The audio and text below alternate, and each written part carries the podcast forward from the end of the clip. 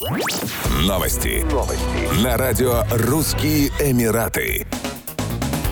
Дубайский международный аэропорт объявил о закрытии одной из двух взлетно-посадочных полос «Северной» в мае 2022 года на 45 дней для проведения работ по ее модернизации. В результате пропускная способность самого загруженного авиаузла в мире временно сократится. Пока «Северная» ВПП будет закрыта, часть рейсов будут перенесены в новый международный аэропорт Аль-Мактум на юге Эмирата. Терминал впервые с начала пандемии COVID-19 начнет принимать пассажирские рейсы с 4 мая 2022 года. В 2021 году дубайский международный международный аэропорт зафиксировал увеличение объема годового пассажиропотока на 12,7% до 29,1 миллиона пассажиров, что позволило ему сохранить статус самой загруженной авиагавани в мире. По прогнозам, к концу 2022 года количество обслуживаемых пассажиров достигнет 55,1 миллиона человек. Это связано с открытием ряда стран для международного авиасообщения, а также с ослаблением мер по ПЦР-тестированию для вакцинированных пассажиров.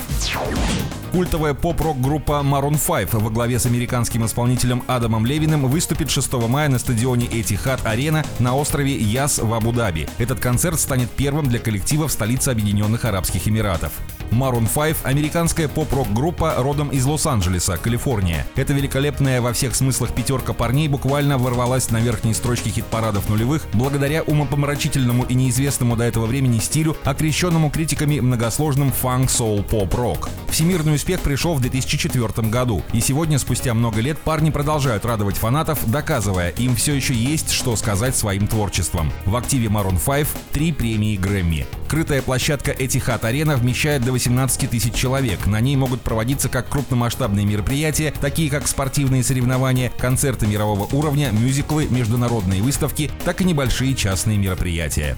Еще больше новостей читайте на сайте RussianEmirates.com